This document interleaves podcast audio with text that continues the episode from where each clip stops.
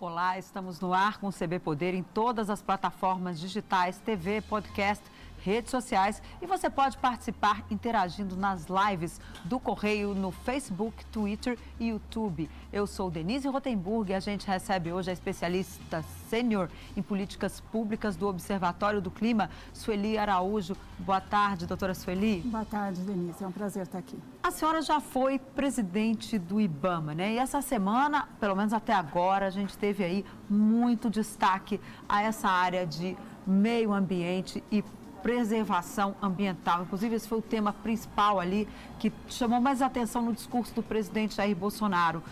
O que, que a senhora achou do discurso presidencial ontem na ONU? Nossa, Denise, totalmente descolado da realidade. É, a impressão que nós temos é que o presidente ele acha que a realidade é alterada pelo mero discurso. E o que ele expôs, na verdade, para o mundo todo, né, né, é na fala inaugural né, da, da sessão da, da ONU, é, são, são tantas inverdades que você fica assim, estarrecido, é, é assustador. Né? Então vamos por partes. Ele falou que, por exemplo, em relação à Amazônia, ele disse que as queimadas são feitas por índios e caboclos que fazem ali os seus roçados e diz que o Brasil é também vítima de uma brutal campanha de desinformação. O que, que a senhora acha Vamos dessa lá, no, afirmação dele? Nos dois pontos, né? É, se os indígenas fossem é, é, culpados pelos incêndios, nós não teríamos mais florestas, porque eles estão lá desde sempre.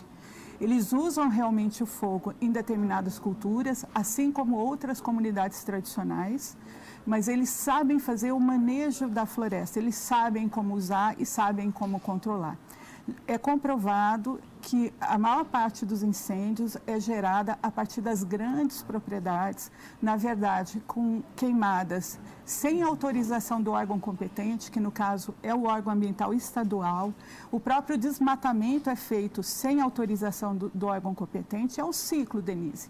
Você desmata sem pedir autorização a floresta fica derrubada. Depois você entra com fogo para limpar o terreno, normalmente para pecuária, e grande parte das vezes para pecuária. O uso é, dessa área pode ocorrer? Sim, desde que devidamente autorizado pelo órgão ambiental. É isso que não ocorre quando você faz de uma familista, você não toma os devidos cuidados e o fogo, principalmente na, na época seca do ano, pode se alastrar. Né? Existem também queimadas criminosas, né? como ocorreu no ano passado comprovadamente no tal do Dia do Fogo.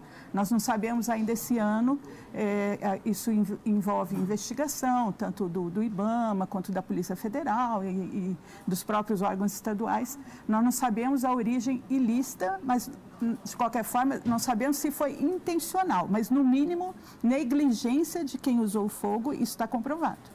Agora, é, porque a gente teve inclusive um estudo da NASA e do INPE, indica que 95% dos focos foram em, em, área de preservação, em área de vegetação nativa, nativa, ou seja, então isso aí já derruba a tese do presidente de que é, são índios e caboclos ali refazendo o seu roçado. Né? Não, não é. São, na verdade, o fogo acompanha o aumento do desmatamento. Se você tem muito desmatamento em um ano, você sabe que na sequência, no semestre seguinte, você entra com limpeza de terreno. Na verdade, já se espera. Quando você vê o número, e ano passado o desmatamento foi alto. Né? Uhum. É, houve um aumento de 34% de desmatamento no, no último período é, ou seja, o desmatamento. Desmata, queima Isso. e aí depois transforma é que, em pastagem. É que quando a gente fala em ano em desmatamento, Denise, a gente conta de 1 de agosto a 31 de julho. Uhum. O, o, ano dos ambientalistas é meio alterado, mas é que historicamente se controlou dessa forma. Né? Então, nós sabemos, pelo, pelo número é, é, do ano passado, a gente sabia que os incêndios esse ano estariam bem problemáticos. Agora, em relação ao Pantanal, o presidente chegou a comparar com a Califórnia. Disse que estamos num período de seca, que realmente o clima não chovia. Aqui em Brasília, por exemplo, choveu na terça-feira, na segunda-feira foi uma festa. De mais de 100 né? dias, Aqui né? na segunda-feira, com a chuva que caiu na cidade. Agora, é, é isso mesmo? Podemos comparar a situação do Pantanal no Brasil com a Califórnia nos Estados Unidos? Quando o presidente faz esse tipo de comparação, ele está naturalizando os incêndios, como se eles brotassem. Né? Então, é, o que a Califórnia tem que fazer para identificar a origem dos incêndios lá é problema deles. O que ocorre no Pantanal esse ano é, nós temos uma, uma seca é, pronunciada. Isso vem de alterações climáticas, mas já eram essa seca maior no Pantanal já era prevista. Né? É, de qualquer forma, alguém botou fogo, Denise, e pelas investigações que tem, que tem saído, é, o pouco que tem saído em jornais, são poucas fazendas que parecem que originaram é, todo esse incêndio, que é um incêndio histórico, é um incêndio que nunca teve no Pantanal, pegou uma área riquíssima de biodiversidade, que é um refúgio de onças. A área onde estão as onças que que teve o um incêndio mais forte, eh, vieram dois focos de incêndio de dois lados e no meio estava o território das onças. É onde você tem o maior número de onças por hectare conhecido. Então, morreu muito bicho. A área atingida eh, foi cerca de 20% do Pantanal, nunca tinha ocorrido isso.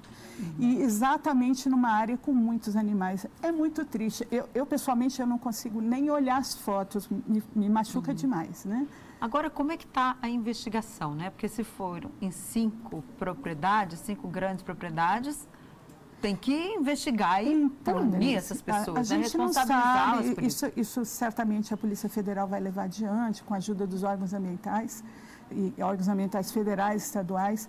Mas o que a gente tem certeza é que essas pessoas têm que ser punidas, porque mesmo que não tenha sido é, intencional, houve negligência e o uso do fogo ele tem que ser feito com a devida autorização dos órgãos ambientais, falando que uhum. área você vai queimar, quanto, é, é, é, em que período, você tem que ter esse monitoramento. Não, não basta sair, porque você pode usar é, é, um percentual da sua propriedade como você quer, não significa que você possa é, tomar essas medidas sem o controle dos órgãos ambientais. E aí não é o IBAMA, né? Quem controla em geral os imóveis rurais diretamente são os órgãos ambientais estaduais. Agora, então, a responsabilidade é mais, nesse caso, dos governos estaduais, que deviam estar atentos, é Pro... isso? Eu acho que de todo mundo, Denise, porque é um trabalho coletivo. Né? Nós temos o Sistema Nacional de Meio Ambiente desde 1981, hein? 40 anos de Sistema Nacional do Meio Ambiente. Nasceu juntinho aí com a área de saúde, né? É, é, assim, antes da Constituição ainda, a ideia de uma atuação integrada.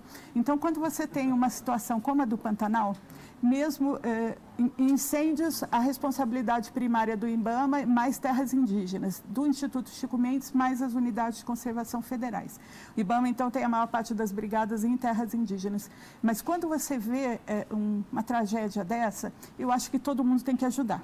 O governo demorou porque eles chegaram a mandar é, a Defesa Civil para lá, se não me engano, na semana passada, né? Parece que a porta já estava arrombada e depois vai lá e, e colocar Parece que está indo é Força Nacional esses dias também, né? Uhum. É, acho que poderia, pessoalmente, acho que poderiam ter respondido é, ajudando, é, mesmo que fossem áreas que não fossem nem terras indígenas, nem unidades de conservação federais, o governo federal poderia ter ajudado logo no início. Na verdade, tem, tá, está queimando no Pantanal já tem um, um bom tempo, né? E parece que um problema que aconteceu esse ano, Denise, houve queixa de que a contratação dos brigadistas uhum. pelo governo federal, ela ocorreu três meses atrasada. Qual a importância da contratação dos brigadistas ocorrer antes da época do fogo? É porque eles fazem um trabalho de prevenção. Existe o que a gente chama manejo integrado de, do fogo. Então, por exemplo, em terras indígenas e, e áreas protegidas federais, você vai lá antes, você faz linhas de proteção é, desmatando essas linhas, ou mesmo com, com o próprio queima controlada, e, e, se chegar a ter incêndio, o fogo não vai passar desses limites. Então, tem anos, quando você faz um bom, um bom trabalho preventivo, tem anos em que aumenta o número de focos de, de fogo, só que diminui a área queimada. Então, se você consegue contratar os brigadistas com antecipação, você consegue fazer, pelo menos, que não seja nas fazendas, mas pelo menos naquelas áreas públicas, você consegue fazer esse manejo integrado. Esse manejo integrado é aprendizado com as comunidades tradicionais e com os indígenas. É, é, é, é uma forma de atuar na floresta que você aprendeu demais com, com a população tradicional que mora na própria floresta. Agora, em relação isso, essa demora foi falta de recursos ou houve alguma coisa intencional para não falta de conhecimento da, de é quem está no poder é difícil sobre falar, isso? É Como é, é que já, já foi feita uma análise sobre isso? Sim, é, é difícil, é, pode ser uma soma de fatores, é, é, até a inexperiência, troca de coordenações nos órgãos ambientais, né? Você é, tem é, vários coordenadores, tanto da fiscalização, quanto, por exemplo, no ICMBio, que são, mesmo que sejam policiais militares com experiência em fiscalização ambiental, é lá nos estados, numa situação muito menor.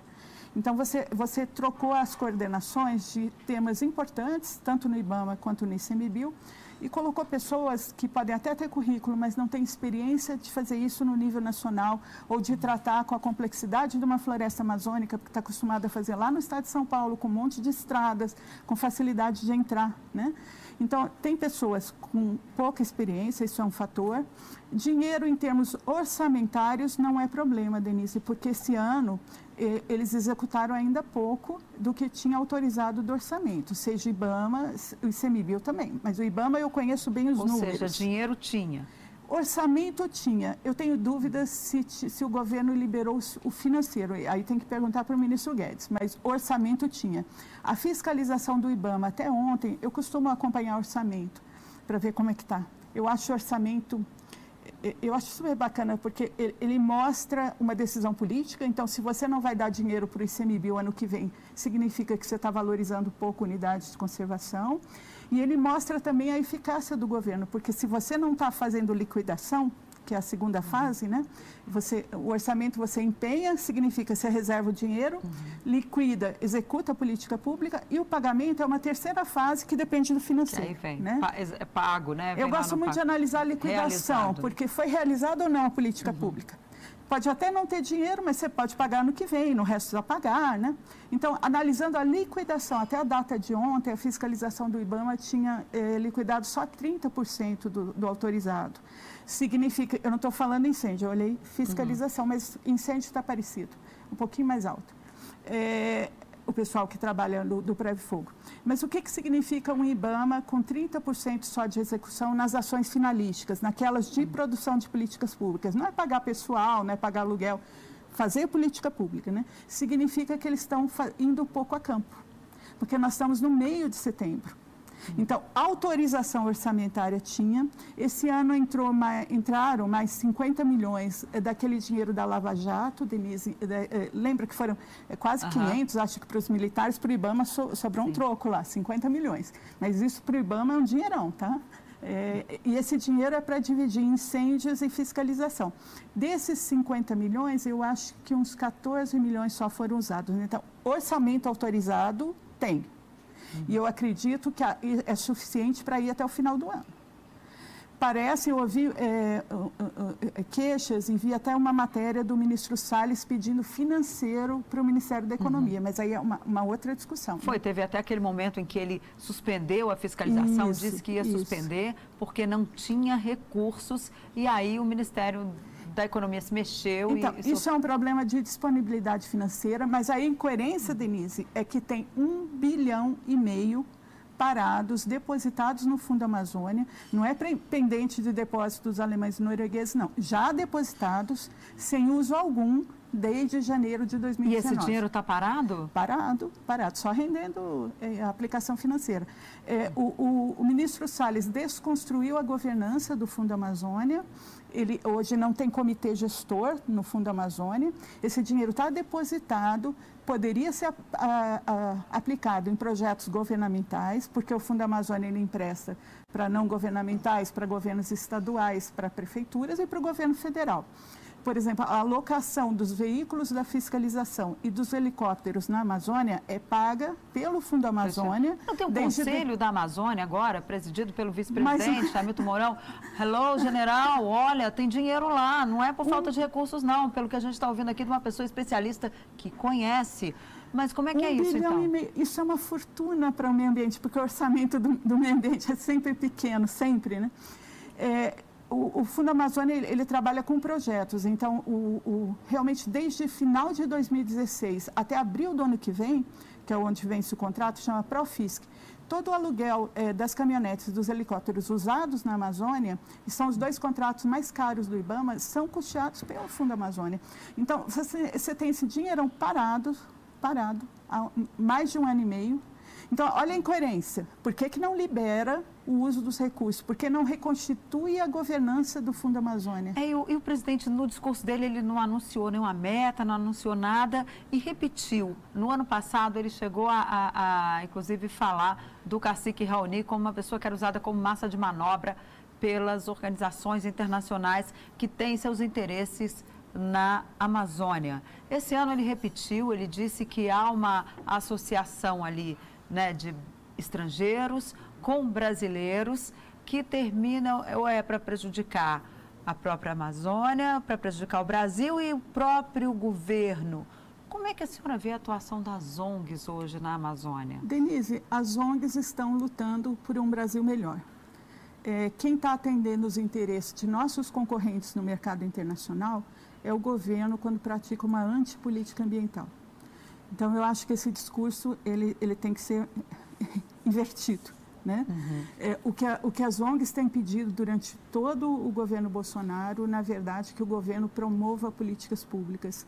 Nunca, não se está discutindo se é um governo é, de ideologia X, Y ou Z.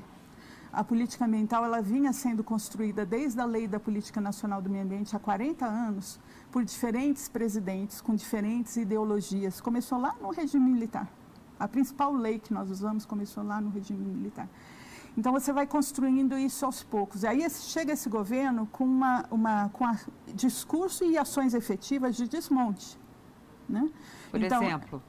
Bom, é, tirou a Agência Nacional de Águas é, do Ministério. O Serviço Florestal Brasileiro também foi para o MAPA. A Agência Nacional de Águas foi para o Ministério do Desenvolvimento Regional.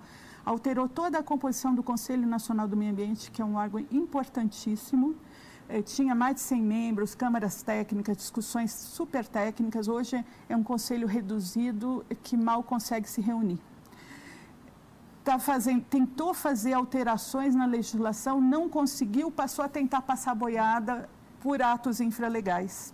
Como falou o ministro ele está Ricardo Salles ele tá naquela tá reunião lá ele tá de passando. 22 de, é. de... Por um despacho, ele, ele flexibilizou a lei da Mata Atlântica, falando que, por um mero despacho, isso está no Supremo. Né? Por um mero despacho, ele passou a falar que vale a lei florestal que é menos protetiva e não a lei da Mata Atlântica houve, eh, houve flexibilização do, do, no, no, processo sancionador. O, o, ministro criou a fase de conciliação com todo um discurso uhum. de que você ia julgar mais rápidos os processos ambientais. Aqueles que derivam. A multa é só o primeiro, é a primeira etapa, Denise. Depois você começa um processo de defesa, recurso, né? Pode demorar um tempão. Então, o, o ministro, o discurso é correto, demora demais e demora, né? Poderia, deveria ser mais rápido. Aí ele criou uma fase de conciliação. O que está acontecendo, Denise? Até agora, eles só fizeram cinco conciliações desde abril do ano passado. Você tem milhares aí na fila. Então, ele criou uma etapa que, na verdade, está bloqueando milhares de processos de terem continuidade. Então, com o discurso de uhum. acelerar, ele paralisou o julgamento. É isso que está acontecendo. É, pois é, e nós vamos continuar falando de julgamento daqui a pouquinho. Voltamos aí rapidinho, um minuto, a gente está de volta com o CB Poder, que recebe doutora Sueli Araújo, especialista sênior em políticas públicas do Observatório do Clima. Voltamos logo, logo. Ainda vamos falar aqui sobre o Supremo Tribunal Federal, que essa semana também tratou muito desse assunto meio ambiente. Voltamos já.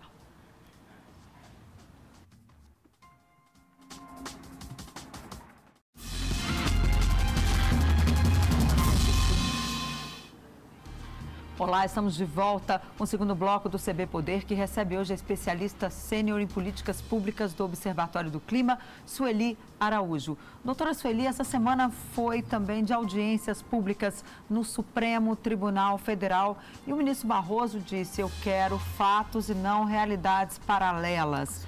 Quais são essas ações que já estão tramitando no Supremo? São contra o governo?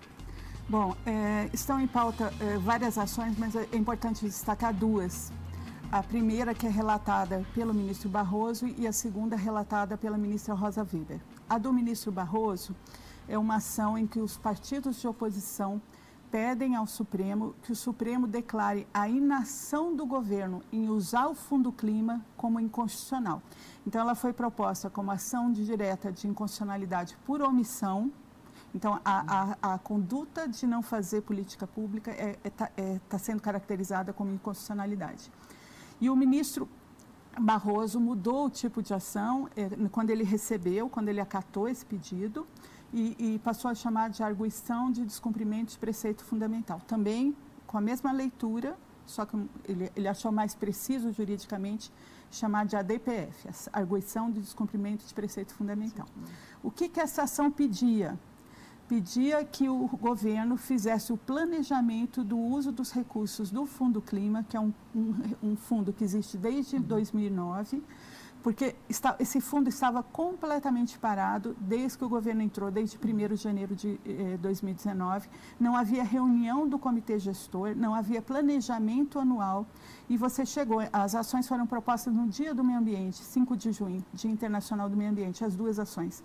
Então, chegou no, em junho, você não tinha uma movimentação, aplicação zero em 2019 e nem reunião do comitê gestor. Ou seja, então o governo pode acabar responsabilizado aí nessas duas ações. Nos, nas duas por inação. Agora, nessa do Fundo Clima, o governo correu e aí em julho fez a primeira reunião do comitê gestor, foi aprovado um planejamento para esse ano e ele já transferiu o dinheiro para o BNDES correndo, pegando restos a pagar do ano passado. Então, pressionado pela atuação no Supremo, o governo, preocupado em, em, em levar uma decisão muito uhum. negativa, uhum. correu e fez a transferência. Só que o que está ocorrendo, Denise, no Fundo Clima, o ministro tem falado que vai usar os recursos em saneamento e resíduos sólidos. O saneamento e os resíduos sólidos respondem só por 5% das emissões de gases estufa no, no, Brasil, no quadro das emissões. Você não pode pegar um dinheiro inteirinho e passar de um fundo que foi criado para ajudar a energia solar, energia eólica, mobilidade urbana sustentável, é, a parte, e jogar tudo e jogar em, tudo em naquele tema que é de interesse Entendi. do ministro. Saneamento é importantíssimo, ninguém uhum. nega isso. Uh, esgoto não tratado é responsável por 80% da poluição hídrica no país. Só que não são esses recursos que vão arrumar o problema do saneamento. O saneamento no Brasil, a estimativa é que precisa de 300 bi e lá o que tem de dinheiro, eh, o que foi alocado agora é 500 milhões, 580 milhões. Então, não vai resolver o problema do saneamento, nem começar... E vai deixar e outras vai... coisas isso, assistidas, né? Porque isso, o meio ambiente, não, nós vivemos ali uma urgência climática, né? Pelo menos eu tenho ouvido em alguns setores essa expressão. Como é que a senhora avalia, por exemplo, o clima está realmente mudando o clima da Terra? Ah, com certeza, Denise. Não, acho que os cientistas sérios, na sua totalidade, sabem é, que isso é, ocorre, que tem interferência humana bem caracterizada. É, isso vem é, de muito tempo, vem de, das atividades industriais, só que a, a velocidade das mudanças está muito rápida agora. Então, nós estamos chegando em situações extremas, com episódios bastante preocupantes de degelo no Ártico. É, você começa a ouvir falar de incêndios e temperaturas de perto de 40 graus na Sibéria, uma coisa que a gente, é, é, assim, nós devemos regular a idade. A gente nunca imaginou que na Sibéria pudesse ter temperaturas elevadas, não faz nem sentido. Né? Claro. Para a nova geração, eles vão estar acostumados com isso.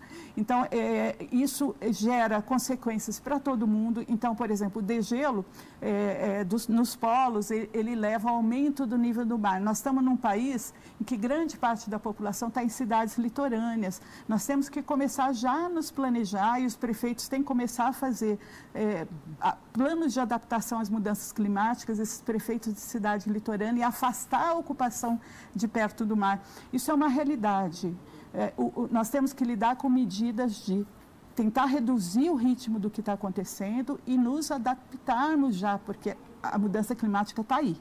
Ela não é uma discussão de acadêmicos, quando, como o ministro Salles chegou a falar no começo do governo, ela está aí e o governo que não olhar isso, ele não vai gerenciar os problemas ambientais. Aqui no Cerrado, qual é a sua avaliação? Que avaliação a senhora faz do que a gente vê aqui hoje? Que a impressão que a gente tem é que a, as secas estão cada vez mais fortes aí, né? Estão, Denise, mais... e a própria Embrapa trabalha com desenvolvimento de eh, variantes né, na, nos plantios adaptados já a um clima mais árido, né? Uhum. Então, no caso do, do cerrado, é, é, porque na Amazônia o desmatamento leva à savanização. Nós já estamos numa savana, isso vai levar à desertificação, né? Nós já temos é, menos umidade. É, no Cerrado tem áreas com muito problema, tem regiões em que esses problemas é, estão apontando e são regiões que até pouco tempo é, é, é estavam relativamente protegidas. Por exemplo, quando você entra para Jalapão, vai subindo, Matopiba, tem ocorrido vários, é, várias notícias de desmatamento irregular, de desertificação, que a gente quem imaginaria áreas é, com processo de desertificação perto do Jalapão, desertificação mesmo.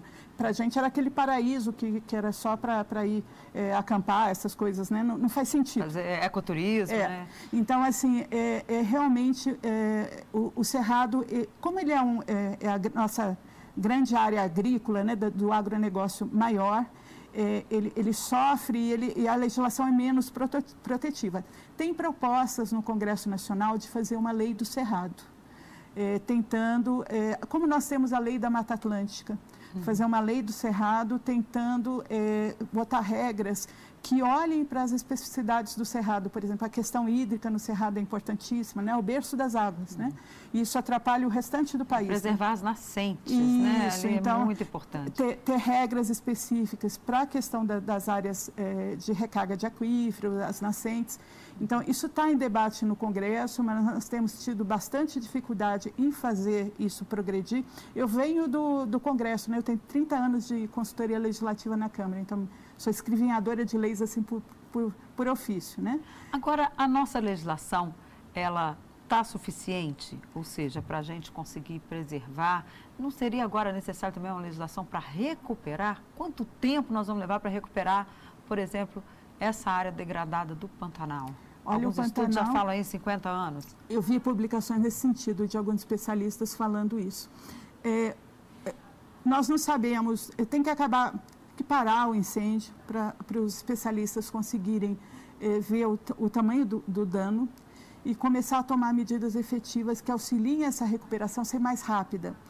A, a, a vegetação ela se recupera, mas com o grau de destruição que ocorreu, isso vai levar muitos anos. E tem coisas que são difíceis de falar que vai recuperar, Denise. Por exemplo, no Pantanal foi atingido a questão daquela área que é refúgio de onças, que é considerada a área no mundo que tem mais onças por hectare. É, houve dois focos caminhando um de cada lado e no meio estava a uhum. área das onças, né? Quando, por isso que essas cenas todas que a gente não consegue que a gente nem vê olhar. as onças com as patinhas queimadas, Nossa, mãe. né? Então, isso você não vai recuperar né, a população, claro. a população de onças vai, vai, você pode até começar a ter mais, quando, quando tudo voltar ao normal, elas começarem a se reproduzir, mas você não, não consegue recuperar aquela, aquelas vidas, né? É, é, é, muito duro, é muito É como duro. a Covid, né? É que já duro. levou 138 mil e se a gente não cuidar, e, desses, e esses 138 mil você não recupera. Com certeza. Bom, doutora Sueli, infelizmente o nosso tempo acabou. Eu queria agradecer muito a sua presença aqui e já fica o convite para a senhora voltar. Tá bom, é só convidar. E para você que nos assistiu, o CB Poder fica por aqui. Obrigada pela sua companhia. Até a próxima. Tchau. Ó, e não esquece, é álcool gel na mão, usa máscara, porque o número de mortes vem caindo ali, o número de mortes diárias. Mas ainda vivemos uma situação muito difícil e preocupante. Até a próxima. Tchau.